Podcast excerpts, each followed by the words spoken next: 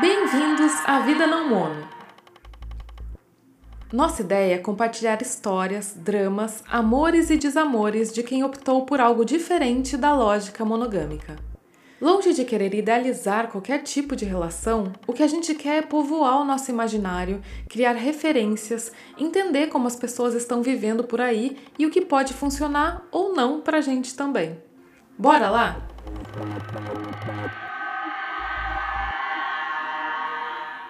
Essa é a história da Hannah. Ela tá num relacionamento não mono há seis anos e contou que por lá é assim que as coisas funcionam. Nos amamos e somos prioridade um do outro, inclusive no que tange a participação de eventos familiares. Mas entendemos que não somos as únicas pessoas interessantes do mundo, então podemos ficar com outras pessoas. A Hannah também contou que na relação dela há um combinado de um não saber dos dates do outro. Não queremos saber e não buscamos saber.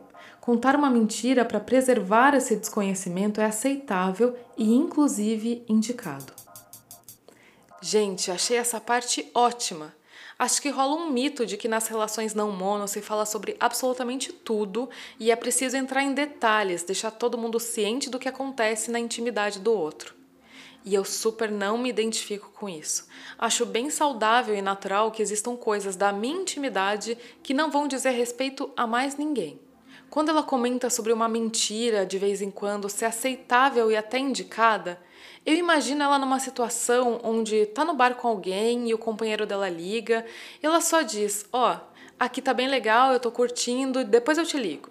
Ela não precisa falar tô pegando alguém, sabe assim?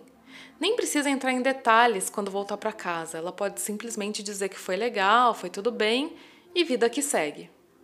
A Hannah contou sobre mais algumas regras que eles estabeleceram por lá. Não podemos ficar com pessoas do nosso círculo, alguém que tenha amizade com os dois. Se você se interessar por alguém e decidir terminar o relacionamento, não precisa contar. Até porque o motivo não é o outro, e sim o fato de não me amar mais. E é isso. Funciona há seis anos, eu já fiquei com duas pessoas. Ele, eu realmente não sei. Gente, adorei! Sobre essa regra de não poder ficar com outras pessoas do círculo, eu fiquei um pouco curiosa. Será que é para evitar um envolvimento maior entre eles, uma confusão entre amizade, atração, ou será que é para evitar aquele diz que me diz entre os conhecidos? Porque a gente sabe que rola, né? Essas coisas geram conversinha até em meios monogâmicos. Quando um namoro acaba e pega amiga da amiga, amiga do outro. É besteira fingir que isso não acontece. Acontece e é meio chato em qualquer rolê. Eu acho, pelo menos. Hannah, muito obrigada por ter compartilhado a sua história.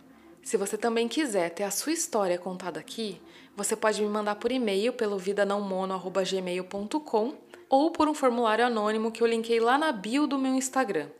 No Instagram você me encontra como opamayumi. Então nos vemos na próxima. Tchau, tchau!